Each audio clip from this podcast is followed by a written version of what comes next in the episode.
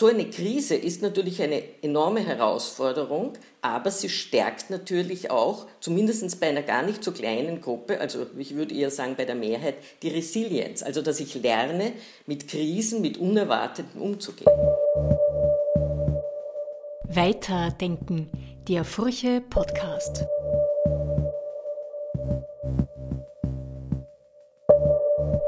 Hallo zu einer neuen Folge Weiterdenken, dem Furche Podcast.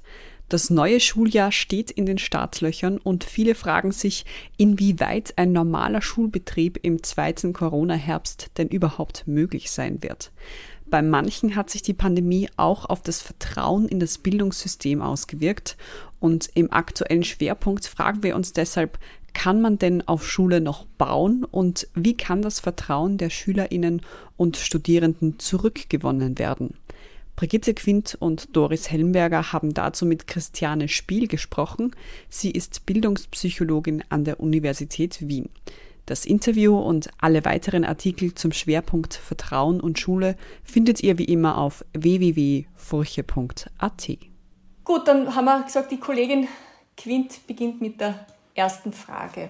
Ja, genau. Ich habe äh, Ihren Kollegen Professor Hoppmann gebeten, ein Essay zu schreiben, ein Eingangsessay für unseren kommenden Schwerpunkt äh, und sich ein bisschen Gedanken äh, darum zu machen, wie es mit Vertrauen ausschaut für das kommende Schuljahr. Und er hat geschrieben, dass das Vertrauen halt ziemlich verloren gegangen ist und dass die Spitze des Eisbergs ist, dass Eltern Kinder wirklich von, von, vom System abmelden und im häuslichen Unterricht unterrichten, also zu Hause lassen. Und dass man, wenn man eins weitergeht, dann ist es ja schon auch mit dieser ganzen, mit diesem privaten Sektor, mit dieser Privatschulen so gewesen, dass man das Vertrauen in den öffentlichen Sektor verloren hat. Und, ähm, und meine Frage an Sie ist, wie schätzen Sie das denn ein ähm, in puncto Vertrauen? Also stimmen Sie dem zu, dass da viel verloren gegangen ist? Also ich stimme dem nicht eindeutig zu, so wie das der Herr Obmann sieht. Ich finde, das ist zu radikal.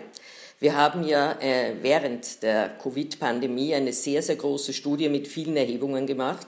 Und eine Erhebung war noch vor dem Sommer, wo wir auch die Eltern, Schülerinnen, Lehrpersonen und Schulleitungen befragt haben.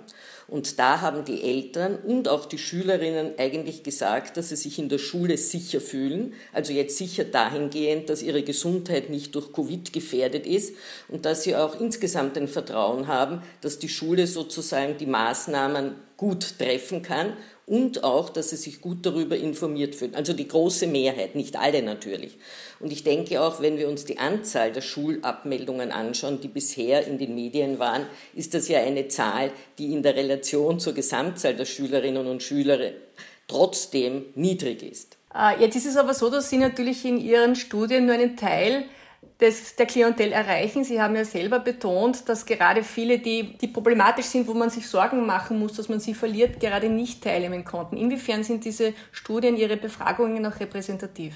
Keine Studie, würde ich sagen, die jetzt unter Covid-Bedingungen durchgeführt wurde, ist repräsentativ, weil wenn man Online-Erhebungen macht, und dazu ist man ja gezwungen, es ist immer freiwillig ist, wer teilnimmt. Und man kann eigentlich davon ausgehen, egal ob das jetzt Eltern sind, Lehrpersonen oder Schülerinnen, dass insbesondere diejenigen teilnehmen, denen es erstens besser geht, die eine gute Arbeitshaltung haben, denen das System wichtig ist. Das heißt, wir gehen eher davon aus, dass diejenigen, denen es wirklich schlecht gegangen ist. Also zum Beispiel Schülerinnen, die einfach ganz aus dem Lernrhythmus rausgefallen sind, dass die nicht teilgenommen haben. Also das ist eigentlich unsere Annahme und ich würde sagen, das kann man generalisieren. Ja? Also wir können in so einer Situation nicht alle erreichen. Zum Thema Vertrauen gehört auch Selbstvertrauen. Das ist auch ein wesentlicher Fokus von Ihnen gewesen. Wie geht es den Schülerinnen und Schülern selbst, auch mit der Lernmotivation? Was sind denn da Ihre Ergebnisse gewesen nach einem Jahr? Nun, die Ergebnisse waren so, dass ganz am Beginn natürlich fast alle angegeben haben, um Gottes Willen, ich, wie, wie organisiere ich mein Lernen, wie strukturiere ich meinen Tag, was mache ich, wenn ich eine Frage habe und die Lehrperson ist nicht da und ich kann sie nicht fragen. Also das ist, glaube ich, allen so gegangen, aber es hat sich gezeigt, zumindest bei denen, die teilgenommen haben, und wir müssen schon sagen, wir haben also viele Tausende erreicht, also die auch aktiv teilgenommen haben, dass die gesagt haben, die meisten, nicht alle, dass es über die Zeit hinweg besser gelungen ist. Also dass sie wirklich gelernt haben, ihren Tag zu strukturieren, äh, dass sie gelernt haben, sich das einzuteilen und auch, dass dadurch wieder ein neues Selbstvertrauen entstanden ist. Und was ich überhaupt nicht ganz spannend fand, ist, bei den Lehrpersonen ist was sehr Interessantes herausgekommen, die wir ja jetzt zum Schluss vor dem Sommer befragt haben. Die haben gesagt, dass sie eigentlich so etwas wie gelassener geworden sind, dass sie gelernt haben, auch auszuhalten, dass sie nicht alles unter Kontrolle haben können. Eben, die Covid haben wir ja alle nicht unter Kontrolle. Und dass sie darüber eigentlich froh sind. Und das haben übrigens auch die Elementarpädagoginnen gesagt. Wir haben ja auch eine Hebung bei denen gemacht. Also das heißt, dass so eine Krise ist natürlich eine enorme Herausforderung, aber sie stärkt natürlich auch, zumindest bei einer gar nicht so kleinen Gruppe, also ich würde eher sagen bei der Mehrheit, die Resilienz. Also dass ich lerne, mit Krisen, mit Unerwarteten umzugehen. Wenn wir jetzt sozusagen in Ostösterreich beginnen, übernächste Woche die Schule, wenn wir jetzt vorausdenken, was braucht es Ihrer Meinung nach jetzt? Was muss die Schule tun, um sozusagen die, die verloren gegangen sind, in welcher Art auch immer, Bildungs also vom, vom, vom Wissensstand her oder auch eben von so, sozial schwachen Familien, dass, dass sie, es, es hieß es ja immer wieder, sind manche Kinder regelrecht abgetaucht oder sie hatten auch keinen digitalen Zugang. Aber was, was Ihrer Meinung nach, was braucht es, ja? Dass dieses Vertrauen wieder zurückgewonnen wird oder, oder einfach das wieder gestärkt wird, was, was verloren gegangen ist? Also wenn wir jetzt den Fokus wirklich auf diese Risikoschülerinnen und Schüler richten, die möglicherweise völlig herausgefallen sind, und ich vermute, dass das gar nicht zu wenige sind, denn wir haben eben gesehen, dass wenn ich keinen Erfolg habe, ja, also das ist ja ein Grundbedürfnis, Kompetenz erleben, wenn ich den nicht habe, und möglicherweise auch nicht sozial eingebunden bin, ein weiteres Grundbedürfnis, dann kann ich in einen negativen Kreislauf kommen. Und man muss sich vorstellen, wenn ich jetzt ein junger Mensch bin, der im System keinen Erfolg hat, ich schaffe nichts, dann muss ich ja sogar die Schule abwerten und das lernen. Denn äh, ich kann schlecht sagen, alles ist gut im System Schule, nur ich bin völlig unfähig. Da ist eher die Richtung, ich werte das ab. Und da so jemanden zurückzuholen, der schon gesagt hat, ich gebe das auf, ich brauche das nicht mehr, ist natürlich eine viel größere Herausforderung, als jemanden zurückzuholen, der jetzt, sagen wir, ein bisschen Schwächen in Mathematik hat und was aufholen muss oder in Englisch. Ja? Und ich glaube, dass man für diese Kinder eine wirklich sozusagen individuelle Maßnahmenstrategie entwickeln muss. Das heißt, gemeinsam mit Eltern oder Erziehungsberechtigten, mit dem Kind und den Lehrpersonen zuerst einmal eine Diagnostik in dem Sinne, wo steht das Kind? Ist das eben ein Kind, das überhaupt kein Vertrauen mehr hat, dass es lernen kann? Oder gibt es Defizite in einzelnen Fächern?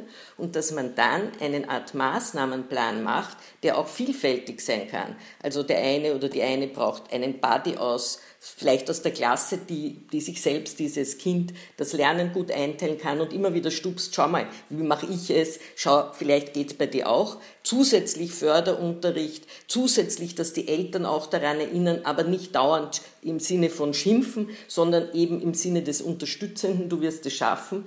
Und dann natürlich vielleicht Summer School, was auch immer. Und dann sagt man, na wann schauen wir uns das wieder an? Sagen wir, in zwei Monaten schauen wir an, wie ist es weitergegangen, wo gab es Probleme, wo müssen wir nachschärfen.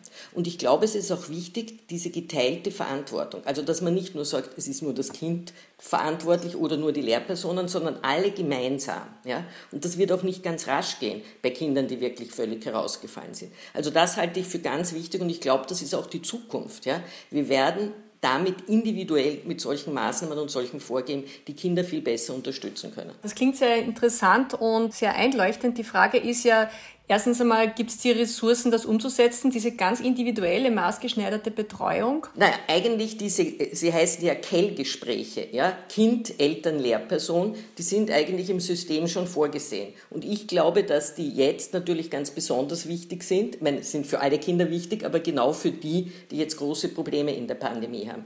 Und ich glaube, das fordert, muss ich ehrlich sagen, schon ewig lange die Lehrergewerkschaft und da bin ich obwohl sonst nicht immer, auf ihrer Seite, dass wir in Österreich eigentlich viel zu wenig Unterstützungssysteme haben äh, im Verhältnis zu anderen Ländern, also zum Beispiel den nordischen Ländern, aber nicht nur. Und mit Unterstützungssystemen meine ich Schulpsychologie, Sozialarbeit und so weiter. Und auch, dass man bereit ist, mehr darüber nachzudenken, wie kann ich die Schule in den Bezirk, in das Kretzel, in die Gemeinde einbinden. Also dass die Schule wesentlich mehr ein Teil der Gesellschaft wird und nicht sozusagen isoliert da ist und jede andere Person, also wenn wir jetzt in eine Schule gingen, wären wir schulfremde Personen. Allein schon dieser Begriff ist ja schon etwas, was klar macht, dass Schule extra ist. Und ich glaube, das ist ein wichtiger Weg. Aber Frau Professor, Sie sind ja im engen Kontakt, gehe ich davon aus, mit dem Bildungsminister.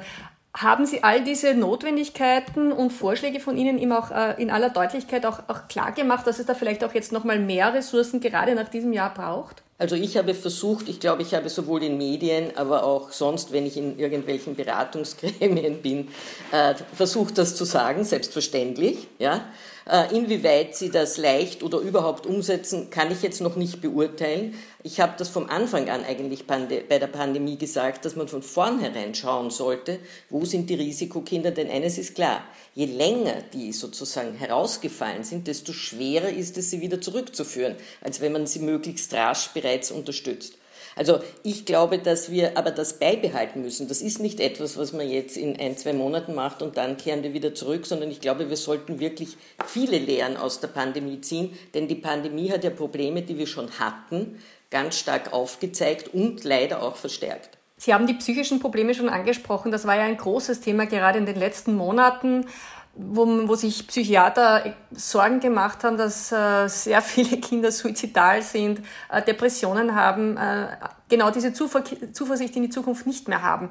Was ist denn da jetzt notwendig? Äh, wie kann man denn diese Jugendlichen, die, die wirklich verloren zu gehen scheinen, auf eine ganz existenzielle Art und Weise wieder einfangen? Also das betrifft, das war sozusagen sowieso schon unsere Annahme und unsere Erhebung im zweiten Lockdown hat das ganz klar gezeigt, das betrifft vor allem die älteren Jugendlichen, also jetzt nicht die kleineren Kinder. Und der Grund ist ganz einfach, wenn wir, uns von der, wenn wir von der Entwicklungspsychologie jetzt kommen, äh, ist klar, wir haben in jedem Alter andere Entwicklungsaufgaben. Und im Jugendalter ist eine der Aufgaben die Identitätsentwicklung. Also wer bin ich, wer will ich sein, wo will ich hingehen, was will ich machen. Ja? aber auch, dass man eine andere Form der Beziehung zu den Eltern bekommt, also im Sinne einer weniger Abhängigkeit, dafür höhere Selbstständigkeit. Beide Sachen waren natürlich genau durch die Pandemie bzw. die Maßnahmen verhindert. Ich war dauernd mit den Eltern zusammen, weil ich zu Hause sein musste, konnte die Freunde, die jetzt und Freundinnen, die eine viel höhere Bedeutung haben in dem Alter, nicht sehen und vor allem, man konnte nichts unternehmen, man konnte am Abend nicht ausgehen, man konnte keine Reisen machen und so weiter. Und alles das ist ja etwas, was dazu hilft, dass ich meine Identität entwickle. Und unsere Studie hat ganz klar gezeigt, auch die letzte Erhebung, dass es den älteren Schülerinnen und Schülern, obwohl die eigentlich natürlich das Distance Learning besser können und äh, mehr Erfahrung haben, ihr Lernen zu strukturieren, dass es denen psychisch wesentlich schlechter gegangen ist als den Jüngeren, die noch viel besser, sagen wir mal, im Schoß der Familie aufgehoben sind und für die die Eltern auch noch die viel wichtigeren Bezugspersonen sind. Was kann ich machen? Also ich glaube, der wichtige Punkt ist, und also wir haben, wie gesagt, wenn ich das zusammenzähle, wie viele Stichproben und wie viele zigtausende Personen, die an unseren Studien teilgenommen haben, eben von Elementarpädagoginnen, Lehrpersonen, Eltern und so weiter, über alle hinweg zeigt sich ganz klar, die hohe Bedeutung der psychologischen Grundbedürfnisse. Ich habe sie vorher schon angesprochen. Das sind das Bedürfnis nach Kompetenz erleben, ich habe etwas geschafft, weitergebracht, das Bedürfnis nach Autonomie, also ich kann auch etwas selbst bestimmen und das Bedürfnis nach sozialer Eingebundenheit. Das betrifft uns alle, also nicht nur die Schülerinnen und Schüler. Was heißt das? Dass die Schule auch daran denken muss, ob sie in der Setting Schule, aber auch beim Distance Learning, bei der Art der Aufgabenstellungen diese drei Grundbedürfnisse bedient bzw. die Erfüllung ermöglicht. Sprich, wenn ich Aufgaben stelle, wo die Schülerinnen selbst etwas auswählen können, dann fördere ich die Autonomie. Wenn sie Aufgaben machen in Teams, fördere ich die soziale Eingebundenheit. Und wenn ich die Aufgaben sozusagen an das Wissens- und Kompetenzniveau der Schülerinnen anpasse. Ja? Also es darf nicht zu leicht sein, sonst sagt man, naja, das ist lächerlich. Es darf aber auch nicht zu schwer sein. Also ich muss eine gute Chance haben, es zu schaffen. Dann fördere ich auch das Bedürfnis oder befriedige das Bedürfnis nach Kompetenz erleben. Ja? Also das heißt, dass man das wesentlich mehr im Blick hat. Und das gilt, wie gesagt, für alle Personen. Und das wäre ein Rat, den man genauso in die Wirtschaft und so weiter geben könnte. Also das gilt auch für alle Schülerinnen und Schüler von wahrscheinlich vom Kindergarten an bis zur Matura und Menschen. Universität. Das sind psychologische Grundbedürfnisse, die wir alle Menschen haben. Und denken Sie mal, man braucht da nur darüber nachdenken. Ich freue mich, wenn ich etwas geschafft habe und habe dann eine viel höhere Motivation, meine nächste Aufgabe zu erledigen. Und wenn ich selbst auch bestimmen kann, was ich mache und mir nicht alles vorbeschrieben wird, natürlich in einem gewissen Rahmen, äh, dann äh, macht es mir auch mehr Spaß, denn dann suche ich etwas aus, was zu meinen Interessen passt ja, und so weiter. Sie haben eine Gruppe schon angesprochen, nämlich äh, Studierende, die sind gemeinsam mit den äh, Elementar- oder den Kindergartenkindern ein bisschen aus dem Fokus immer gewesen in den letzten Jahren. Äh, da waren jetzt teilweise Studienbeginner, die noch nie an der Uni waren, äh, die, die das Ganze wirklich nur von zu Hause aus kennen, was Lini gesagt wahrscheinlich problematisch ist. Gibt hier, gibt hier etwas, was man äh, bezüglich der Universitäten besonders beachten müsste, damit hier die Studierenden immer mal wirklich ankommen? Wir waren eine der wenigen Gruppen, die ja auch Erhebungen mit Studierenden gemacht haben, parallel zu den Schülerinnen und Schülern. Und da sind die Ergebnisse zum Teil natürlich ähnlich wie bei den Oberstufenschülerinnen. Ja? Nur äh, haben, glaube ich, ich äh, die Studierenden äh, dann natürlich, wenn die Lehrveranstaltungen entsprechend gestaltet wurden, schon ganz gute Möglichkeiten gehabt, sozusagen zumindest in gewisser Weise äh, vernetzt zu arbeiten. Ja? Aber was die zum Beispiel sehr beklagt haben, war, dass sie sozusagen ihre verschiedenen Aufgaben gar nicht mehr trennen können und sie fließen ineinander. Also es gibt zum Beispiel ja Studierende, die Betreuungspflichten haben, entweder Eltern oder kleine Kinder, äh, dass sie aber trotzdem zu Hause sein müssen. Dann viele haben auch gearbeitet, viele haben auch übrigens ihre Arbeit verloren, weil sie oft in Gastronomie und so etwas ein paar Stunden gearbeitet haben, sodass das auch existenziell problematisch war. Also die haben damit schon ein bisschen andere sozusagen Herausforderungen gehabt, als üblicherweise Schülerinnen und Schüler haben. Wir haben auch eine Erhebung knapp vorm Sommer gemacht, wo wir uns auch angeschaut haben, nur habe ich die Daten noch nicht, die sind noch nicht ausgewertet, genau das, was Sie jetzt gefragt haben, nämlich wie ist es denen gegangen, die überhaupt eigentlich noch gar nie an der Uni waren. Also die begonnen haben mit ihrem Studium in einer Zeit, wo die Universitäten zu waren. Ich kann dazu jetzt noch nicht sagen, aber ich hoffe, dass ich in einiger Zeit dazu was sagen kann. Was würde ich den Unis raten? Ich glaube, die Unis haben halt die Situation, dass sie ganz, ganz unterschiedliche Bedingungen haben. Es gibt äh, Universitäten, nehmen wir die Kunstuniversitäten, die auf der einen Seite sehr wenige Studierende haben, die aber, wenn ich jetzt denke, Musik, äh, äh, also äh, Vokalmusik oder wenn ich denke Instrumenten, die ja alle allein unterrichtet werden, ist das eine ganz andere Situation als zum Beispiel jetzt, wenn ich in der Psychologie eine Vorlesung habe, in der, sagen wir, 600, 700 Studierende eingeschrieben sind. Ich würde sagen, eine Vorlesung mit 600, 700 Studierenden werde ich im Herbst, sage ich Ihnen ehrlich, nicht live machen, weil ich wüsste gar nicht, erstens haben wir gar nicht so einen großen Hörsaal, ich wüsste nicht, wie ich kontrollieren sollte, ob die 3G-Regel erfüllt ist. Also ganz, ganz schwierig. Das heißt, da werden wir weiterhin streamen, das zur Verfügung stellen, Fragen beantworten, wenn es es dazu gibt und so weiter. Und das hat sich eigentlich ziemlich gut bewährt, muss ich sagen. Weil viele Studierende natürlich schon auch sagen, es ist schon ganz angenehm, wenn ich, ich mir selbst aussuchen kann, zu welcher Zeit ich mir jetzt die Vorlesung anhöre und ob ich sie mir eine Einheit zwei oder dreimal anhöre oder eben nur einmal und so weiter. Das heißt, es hat Vor- und Nachteile. Also ich persönlich bin natürlich sehr dafür, jeder, glaube ich, der an der Uni ist, dass man wieder hinkommen kann. Denn einen Diskurs kann ich auch nie so führen, wie wenn ich live da bin. Ja?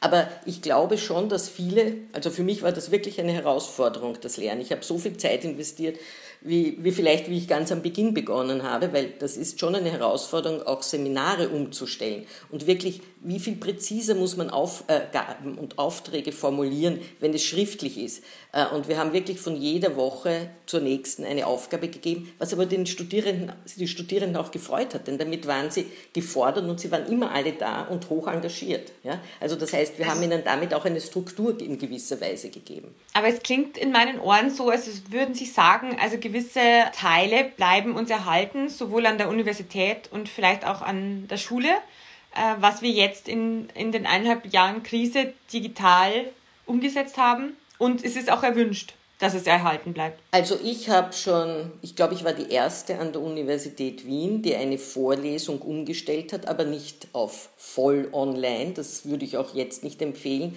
sondern man nennt das ja Blended. Also Blended heißt, es gibt Elemente, die gestreamt sind, also faktisch online sind und es gibt Elemente, die nach wie vor im Hörsaal sind, aber die haben andere Aufgaben. Also wir haben, man kann ja zum Beispiel eben Stoff lernen, kann nicht aus einem Buch, Streaming, aber dann muss man sich treffen, um dazu Fragen zu beantworten, zu diskutieren oder noch spezielle Aufgaben zu bekommen, in denen man es vertieft. Also ich glaube, dass wenn es zu, passt zum Inhalt, das ist ja auch ganz wichtig. Ich werde nicht im Chemielabor plötzlich sagen, das mache ich online. Ja, das war ja auch eine der großen Herausforderungen, solche Sachen.